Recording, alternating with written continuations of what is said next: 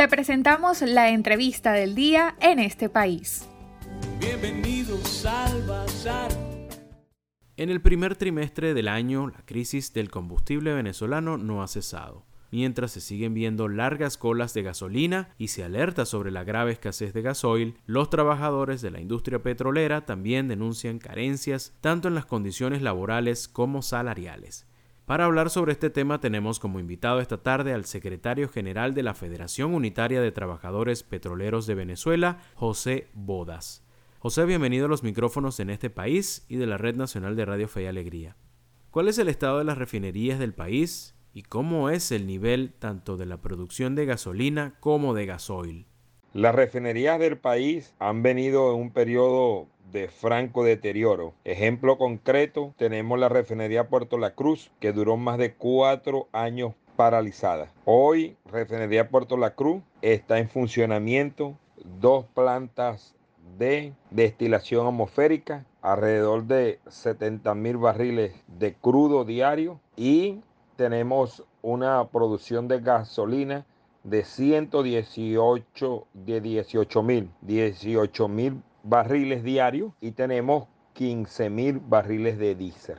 Eh, el estado de la refinería Puerto La Cruz con una capacidad instalada de 190 mil barriles por falta de inversión y mantenimiento vemos que la planta de cacreo catalítico, alquilación está fuera de servicio, se está haciendo trabajo en ella y tenemos problemas con compresores, generadores de electricidad, tenemos problemas con bombas, es decir, la confiabilidad operacional no está del todo garantizada, ya que tuvo cuatro años paralizada. Refinería El Palito arrancó en este momento está paralizada, alrededor de unos 130 mil barriles diarios. La capacidad de refinación de refinería El Palito está paralizada.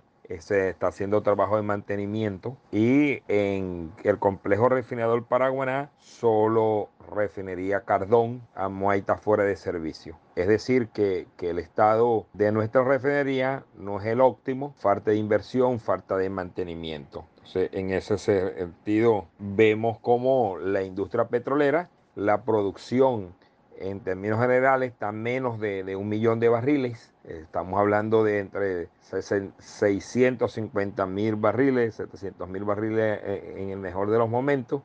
Bueno, el estado en que se encuentran nuestros taladros, la falta de inversión, la falta de mantenimiento, la falta de, mantenimiento a los vehículos para llegar a, a las monoboyas todo esto ha hecho que, que se, la, tanto la producción de gasolina, la producción de diésel, la producción petrolera, este, se haya llegado a estos niveles que estamos hablando de la década del 40, equivalente a la época del 40 del siglo XX.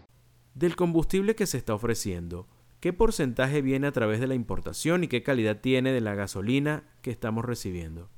Cada día más dependemos de los buques importados, tanto de gasolina como diésel. Sí es cierto que se está haciendo un gran esfuerzo con los trabajadores, los técnicos, los profesionales en la industria petrolera, los operadores de planta, los mantenedores. Bueno, lo menos cierto es que hasta ahora eh, una gran problemática tenemos en lo referente a la producción a la producción de petróleo y a, la producción de derivados, ya sea combustible para los vehículos, gasolina, diésel y todo lo demás. Es por esto que cada vez más la dependencia es de los buques, eh, de la gasolina y del el diésel importado. Esto se ha venido hace más de siete años que venimos dependiendo cada vez más de la eh, del, combustible importado debido al deterioro que se ha presentado en nuestras refinerías. Les recordamos que estamos conversando esta tarde con José Bodas, el secretario general de la Federación Unitaria de Trabajadores Petroleros de Venezuela. Hay informes que indican que la producción petrolera venezolana ha tenido un ligero aumento en el 2021. ¿Esto ha sido así? Y de ser cierto, ¿a qué se debe?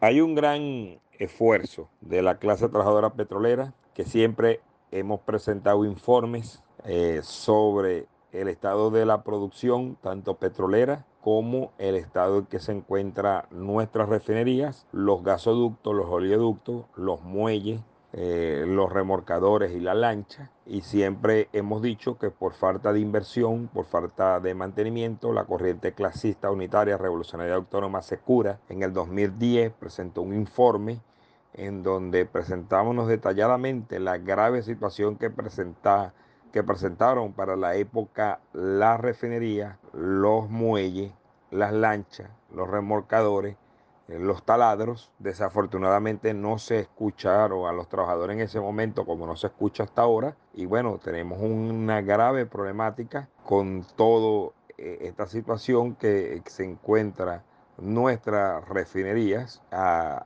En concreto estamos hablando de menos de un millón de barriles. Se llegó a tener entre 350 mil, 400 mil barriles diarios. Hay un aumento leve pero significativo Estamos hablando de entre 650 mil, su mejor momento 700 mil barriles. Y hemos dicho que el problema que tenemos es que en los taladros, las monoboyas, problemas con, con la falta de mantenimiento, eh, también con los vehículos para ir a supervisar los taladros, toda una serie de, de problemáticas la inseguridad que existe en los taladros, también hay que plantearlo, decirlo. Han fallecido trabajadores, han robado eh, las instalaciones en los taladros, han robado a los trabajadores y han asesinado a los trabajadores en reiteradas ocasiones por, la inseguridad, ya sea en, las áreas del lago de Maracaibo, también en, en Oriente, en Monagas, en Anzuategui, sur de Anzuategui, en las empresas mixtas de la faja petrolífera del Orinoco. Eh, esto ha causado eh, falta de inversión, como se encuentra nuestra producción petrolera, pero hasta ahora ha habido un repunte muy importante,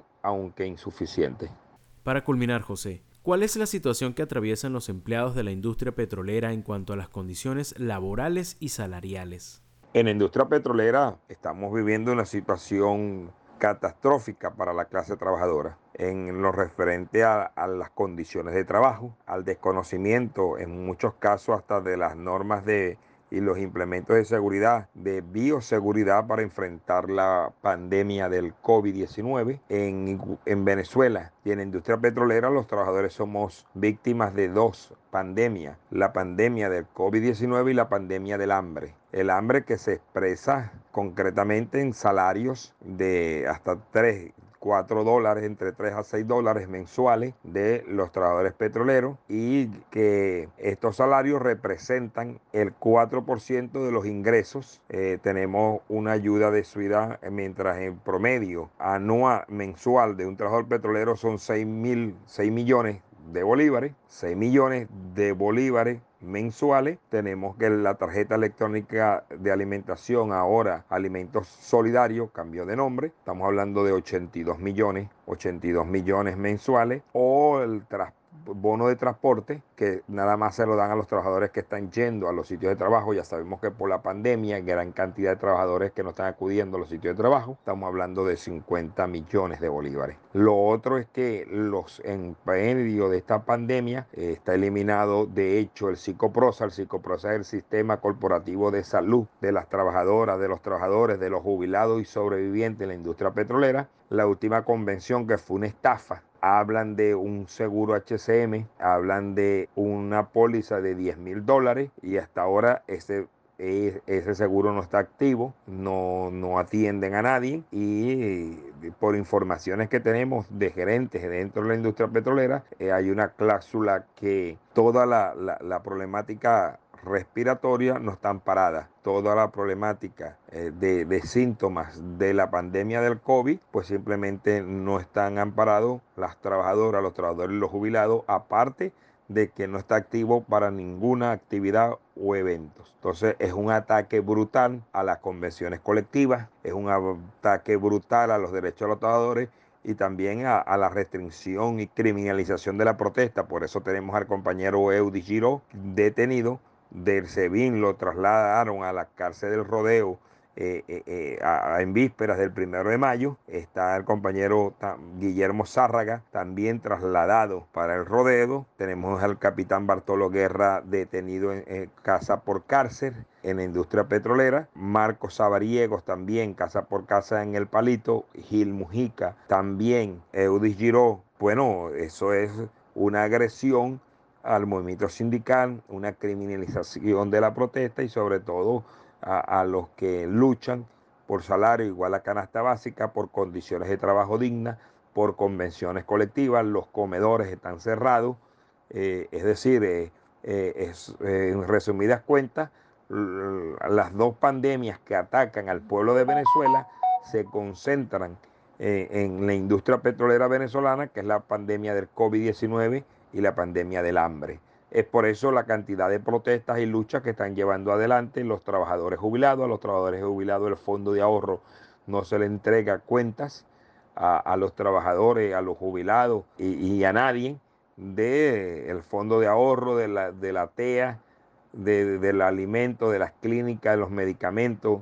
Absolutamente, absolutamente no hay respuesta a las trabajadoras y trabajadores de la industria petrolera. Y en concreto exigimos la libertad inmediata de todos los trabajadores detenidos. Y es un reto del movimiento sindical, de la autonomía del movimiento sindical, seguir movilizándonos por salario igual a canasta básico, por el respeto a la convención colectiva, por todos nuestros derechos y para exigir y liberar a todos los trabajadores detenidos, indudablemente que son presos políticos y son víctimas de la criminalización de la protesta de la criminalización de la lucha del salario y sobre todo una política de destrucción del salario, del sindicato, de las convenciones colectivas, de, restringir las libertades democráticas y todos nuestros derechos.